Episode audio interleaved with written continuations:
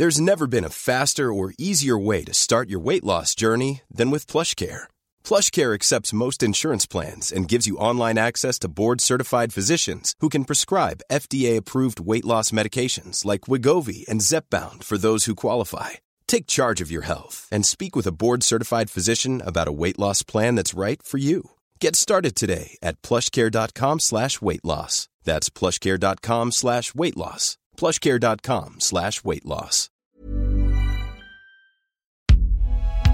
Binge audio.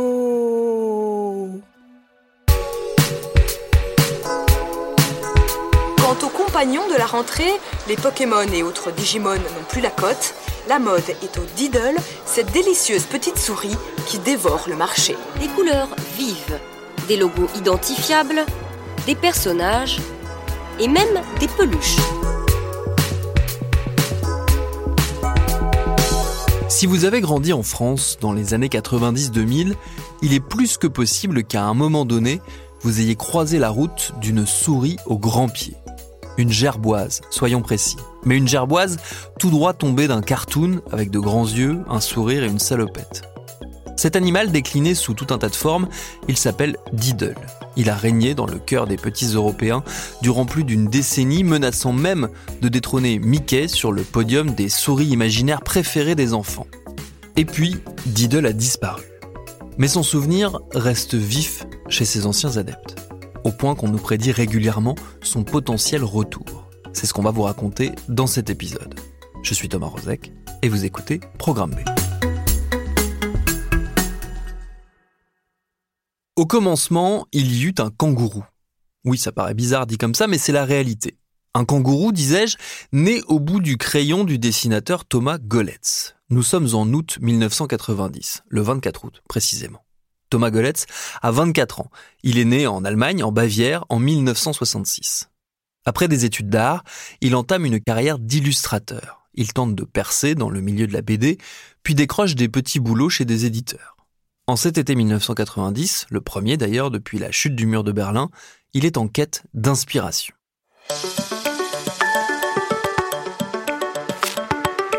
L'éditeur de produits de papeterie Despêcheux, installé près de Hambourg, a fait savoir aux différents artistes avec lesquels il collabore qu'il était à la recherche d'un nouveau personnage pour une série à venir de cartes postales. Alors, Thomas Goletz griffonne. Il essaye des trucs. Il part sur l'idée d'un animal vaguement anthropomorphe, ça marche toujours. D'où le fameux kangourou déjà affublé de la salopette qui ne quittera plus le futur d'Idle. Thomas Goletz n'est pas pleinement satisfait. Alors il décide de changer d'animal. Ce sera une souris. Mais pas n'importe laquelle, une gerboise.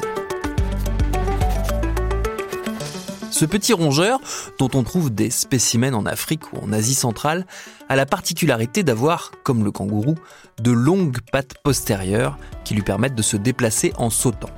D'où la caractéristique principale de Diddle, à savoir ses pieds démesurés.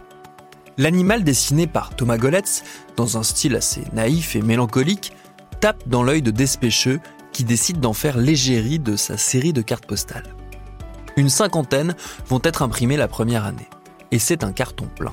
Avec ses petits messages mignons à base de Je pense à toi ou Tu me manques, Ich vermisse dich dans sa version originale, la série de cartes connaît un succès immédiat.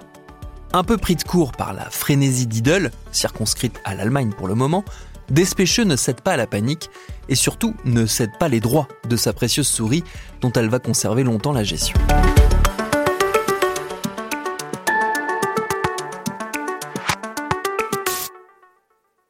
D'ailleurs, tiens, un aparté sur ce nom Diddle.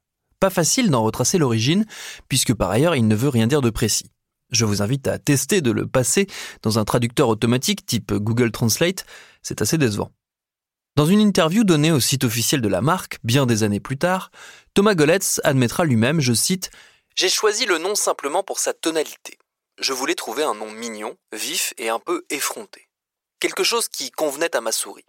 J'en suis finalement arrivé à Diddle.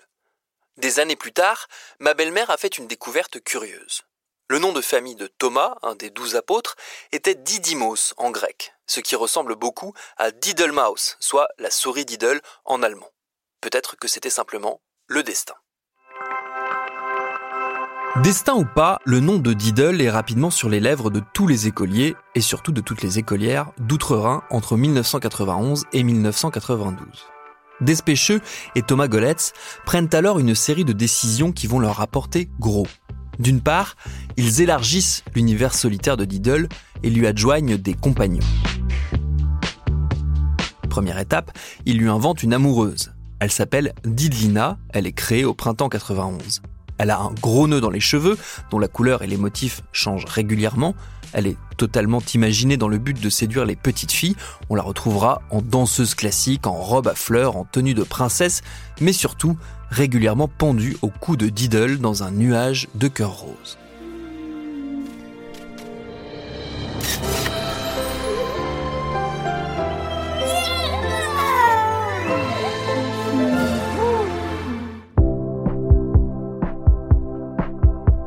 Didlina, toute une galerie de camarades font progressivement leur apparition.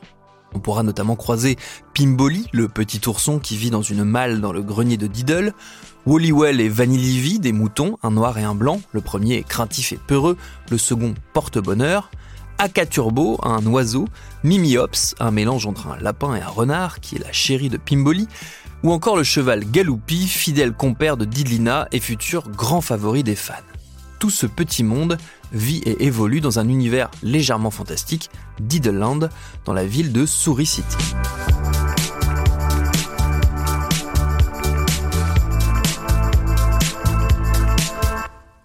L'univers de Diddle va continuer de s'étendre et va même se complexifier très légèrement au fil du temps avec l'introduction de personnages censés étoffer l'histoire de Diddle.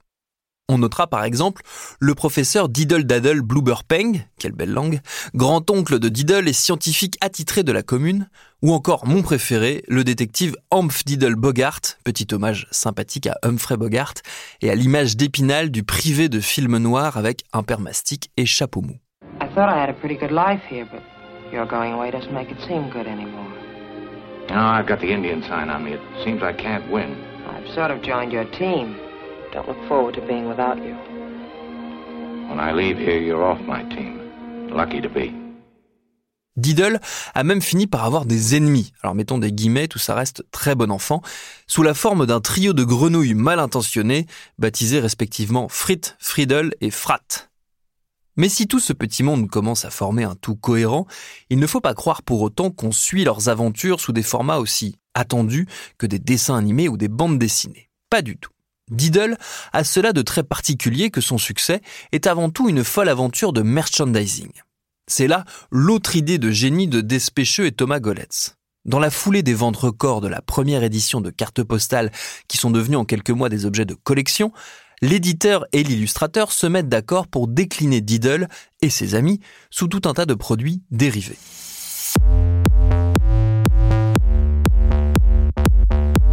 Des t-shirts, des mugs, des boîtes de diverses tailles, des cadres, des crayons, la souris au grand pied se retrouvent sur des dizaines de supports. Vous me direz, rien de bien étonnant, sauf que tous ces objets ont été pilotés depuis la banlieue de Hambourg par les créateurs de Diddle. Ces derniers choisissent en effet de ne pas opter pour le système classique de la licence.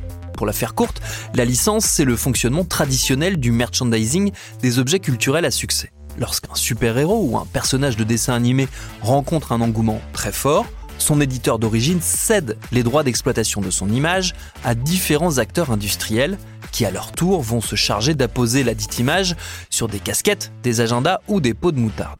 Ça arrange tout le monde, le producteur d'origine n'a pas à investir dans une usine de pots de moutarde et les fabricants partenaires peuvent surfer sur la hype en ne changeant que l'emballage et le prix souvent de leurs produits de base.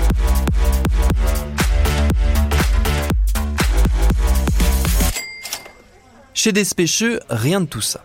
On garde la main sur les dizaines de produits dérivés, on embauche, on s'équipe, on se dote d'un siège d'entreprise de 14 000 mètres carrés. Ça rapporte puisqu'en 2002, 12 ans après sa création, la marque Diddle générait, selon nos confrères de l'Express, un chiffre d'affaires de plus de 125 millions d'euros chez Despêcheux, rien que sur le marché allemand. Mais Diddle est loin de s'arrêter aux frontières de son pays d'origine, bien au contraire. Dès le milieu des années 90, Despêcheux et Thomas Goletz visent une extension du phénomène à l'international. Des contrats d'exclusivité sont alors signés avec à chaque fois un partenaire unique par pays ciblé.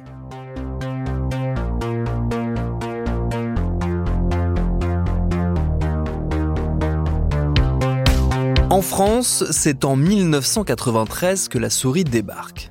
Un Danois, Niels Sorensen, installé dans la région lyonnaise, a eu vent du succès outre-Rhin. Il tente le coup avec les cartes postales, essentiellement distribuées dans quelques points de vente de la région Rhône-Alpes. Une nouvelle fois, c'est un carton. Toujours dans l'Express, on apprend qu'il en écoule 50 000 exemplaires en un mois et ramasse plus de 30 000 euros de recettes. En 1994, il passe à l'échelon supérieur et crée son entreprise Contiki, qui sera aux manettes de la distribution de Diddle en France. Là encore, le système imaginé par Despêcheux tranche avec les méthodes classiques. Plutôt que d'arroser l'intégralité des revendeurs potentiels, supermarchés et grandes enseignes comprises, on resserre la diffusion sur une sélection d'un gros millier de points de vente, librairies, papeteries, histoire de garder la main et surtout d'entretenir la flamme qui ne cesse de grandir.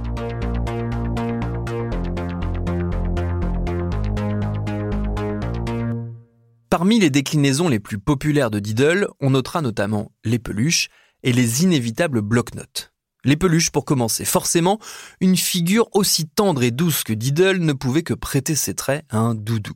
Les premiers essais pourtant n'étaient pas très concluants. Thomas Goletz raconte dans une interview. Au départ, aucun fabricant de jouets n'était capable d'adapter la forme très spéciale de Diddle en peluche. Après de nombreuses tentatives ratées, on avait fini par renoncer à l'idée de voir un jour ce dessin transformé en peluche. C'est alors que ma propre mère a commencé à développer la première peluche Diddle. Elle a laborieusement fait des essais les uns après les autres et j'ai corrigé les dimensions et l'expression à plusieurs reprises. Après une dizaine de tentatives, elle a finalement obtenu quelque chose de bien et j'ai eu le plaisir de pouvoir présenter les premiers prototypes faits à la main. Tout le monde les a aimés et les peluches d'idole pouvaient enfin être produites. Les premières peluches sont assez simples, grises avec une salopette rouge et des grands pieds. Une nouvelle fois, elles s'arrachent dans les boutiques et sont déclinées sous toutes les tailles, du plus petit au plus grand format, les préférés étant bien évidemment les versions porte-clés qu'on pouvait arborer fièrement sur son cartable à l'école. Car évidemment, le public ciblé reste avant tout les jeunes enfants et tout particulièrement les jeunes filles qui représentent près des trois quarts des clients de l'époque. Et il n'est pas rare de croiser au primaire des enfants disposant de la panoplie complète d'Idle, de la trousse au sac à dos en passant par les stylos, l'agenda et bien évidemment les blocs-notes. Ça, c'est le coup de génie quasi involontaire de Despêcheux et de Thomas Goletz. Spécialisée à l'origine dans la papeterie, l'entreprise allemande a rapidement eu l'idée de décliner Diddle sous les formes classiques du monde du papier. Parmi ces classiques, le bloc-notes aux feuilles détachables, auxquelles ils ont ajouté des images de Diddle et de ses amis. Des dizaines, des centaines de versions voient le jour, marquant ainsi le vrai coup d'envoi de la Diddlemania puisque les enfants commencent à s'échanger et à collectionner les feuilles. À la récré, on sortait nos petits classeurs et tu disais j'ai Pimboli qui fait du surf. Et toi, tu disais bah moi j'ai Diddle qui est dans un backroom, je sais pas. Et bam, t'échangeais Pimboli contre Diddle. Et à la fin, t'étais en mode oh, j'ai un Pimboli qui fait du volleyball. Panayotis Pasco chez Combini en 2022. Rapidement, les blocs se diversifient. On a des éditions à paillettes, des éditions avec des feuilles dorées, des éditions qui brillent dans le noir, des éditions au bord ouvragé, des éditions version puzzle à assembler et surtout, surtout, des éditions dont les pages, quand on les frotte du bout des doigts, libèrent une odeur. Ça s'appelle les éditions Reibeduft. Quelle belle langue. Soit si on traduit littéralement parfum de frottement, ce qui dit comme ça ne fait pas forcément rêver. Mais blague à part, les blocs parfumés se vendent comme des petits pains et s'arrachent dans les cours d'école. Parmi les odeurs les plus populaires, on trouvera le parfum pizza, le parfum popcorn ou encore le parfum crème glacée. Faites le test, si vous avez dans votre entourage un ex-enfant des années 90-2000, la simple évocation de ces parfums d'antan devrait raviver des souvenirs émus. Rétrospectivement, difficile d'analyser ce qui explique précisément le succès massif de Diddle. Il y a certes l'attrait de la nouveauté, le besoin qu'ont toutes les générations d'avoir des symboles et des idoles communes, mais ça n'est pas suffisant. Peut-être qu'une des raisons réside dans la simplicité de Diddle, un personnage naïf dans un monde coloré et simple, rattaché à aucun univers de fiction connu, suffisamment vague pour qu'on s'imagine tout ce qu'on veut. D'un point de vue industriel, la stratégie de prudence de Despecheux et de Thomas Goletz a sans doute permis à la marque de s'installer durablement tout en participant à un storytelling assez sympathique des petits artisans allemands victorieux face à des mastodontes américains type Disney. L'artisanat, Thomas Goletz le revendique dans ses interviews. Au plus fort de la Diddlemania, le dessinateur, devenu multimillionnaire avant ses 40 ans, nous explique. Les illustrations originales sont encore dessinées à la main en utilisant des crayons, de l'encre de Chine, des aquarelles et des peintures acryliques. C'est la seule manière d'obtenir le look typique de Diddle. L'ordinateur est seulement impliqué dans les étapes suivantes pour ajouter du texte, des éléments graphiques et l'arrière-plan dans les illustrations, pour adapter les projets aux produits appropriés et pour l'impression. Bon, aquarelle ou pas, l'essentiel des produits vendus sont fabriqués en Chine et une équipe d'une trentaine de designers épaule Thomas Goletz au quotidien dans la conception. On est donc assez loin de l'idée qu'on pourrait se faire du modeste ouvrier d'art dans son atelier vétuste. Ce qui ne veut pas dire que Goletz et son éditeur sont prêts à tout pour faire fructifier leur souris aux œufs d'or. Ils ont par exemple, au pic du succès de Diddle, systématiquement refusé les très nombreuses et on imagine très juteuses propositions d'adaptation cinéma et télé de Diddle, venues d'à peu près tout ce que le monde de la production audiovisuelle compte de studios. À la place, ils se contentent de livres racontant les aventures de la bande d'amis, d'un jeu vidéo sur Nintendo DS et même de chansons écrites par Thomas Goletz lui-même.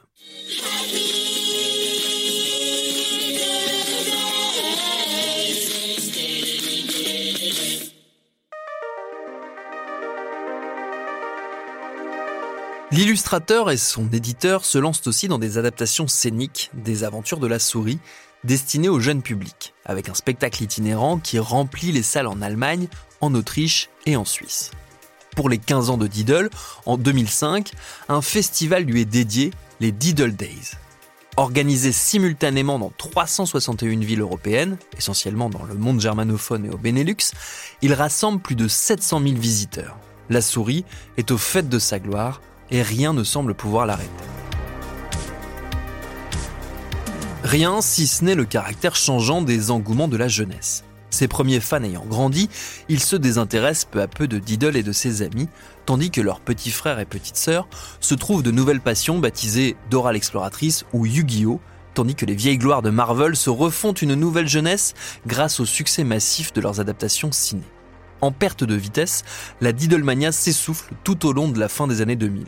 Pour Thomas Goletz, c'est aussi et surtout la faute d'Internet. À nos confrères du Point, il explique. À partir de 2010, le marché a changé en raison de l'ère numérique. Les smartphones, les réseaux sociaux et les services de streaming ont prévalu. Ça a également eu un impact sur le marché des cadeaux analogiques dans lequel Diddle avait fonctionné avec succès jusque-là. Petit coup derrière la tête supplémentaire pour ce qui est du marché français, où le distributeur historique de Diddle, Contiki, écope d'une amende de 1,3 million d'euros en 2011, infligée par l'autorité de la concurrence. On lui reproche d'avoir imposé à ses revendeurs les prix auxquels ils devaient afficher les produits de la marque, ce qui contrevient à la libre concurrence entre enseignes. Dans sa décision, l'autorité rapporte que certains revendeurs ont fait état de pression et d'avertissements peu amènes lorsqu'ils se risquaient à proposer des prix ne correspondant pas à ceux conseillés par Contiki. Bonne ambiance à Diddleland.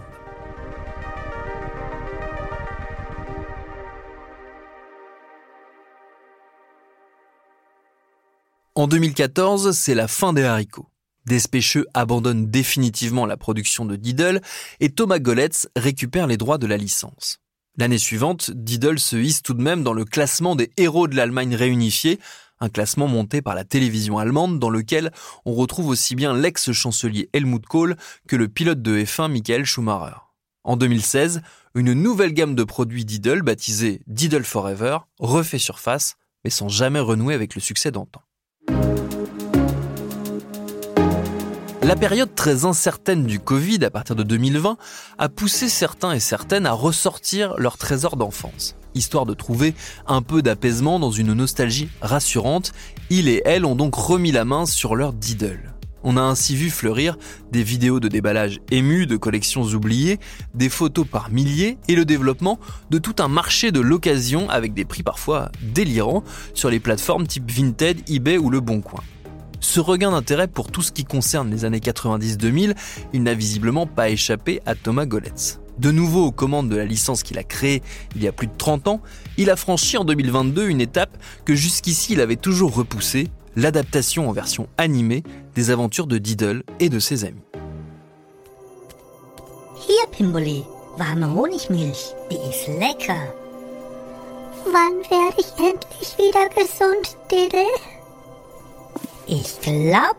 Brauchst heute Nacht ein Bad im Honigmeer. Hm? Rassemblés sur une chaîne YouTube dédiée, les six épisodes destinés à un très jeune public germanophone n'ont pas rencontré un engouement démesuré. La chaîne affiche moins de 4000 abonnés, ses vidéos les plus regardées ne dépassent pas les 110 000 vues, et rien n'a été publié depuis plus d'un an au moment où j'enregistre cet épisode. Pas sûr donc que Diddle ait trouvé là une voie pour conquérir un nouveau public. Par contre, pour ce qui est de raviver la flamme chez ses anciens adorateurs, la partie n'est peut-être pas perdue. Il suffit de parcourir les commentaires énamourés des ex-fans devenus grands sous les vidéos. Tous ou presque annoncent qu'ils seraient prêts à replonger dans la Diddlemania. Le plus récent, posté il y a quelques mois, lance ce cri d'amour assorti d'une palanquée d'émoji cœur. Einfach aus dieser Riesen Diddlefuße. Ces énormes pieds de Diddle sont tellement mignons. Quelle belle langue.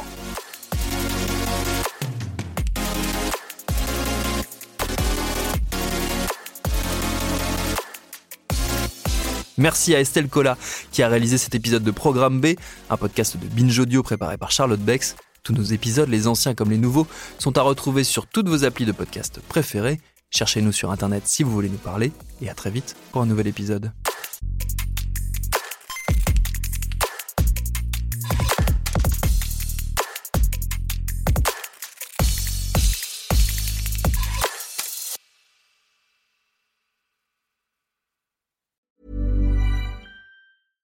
Ever catch yourself eating the same flavorless dinner three days in a row? Dreaming of something better? Well, HelloFresh is your guilt-free dream come true, baby. It's me, Kiki Palmer. Let's wake up those taste buds with hot, juicy pecan-crusted chicken or garlic butter shrimp scampi. Mm. Hello Fresh. Stop dreaming of all the delicious possibilities and dig in at HelloFresh.com. Let's get this dinner party started.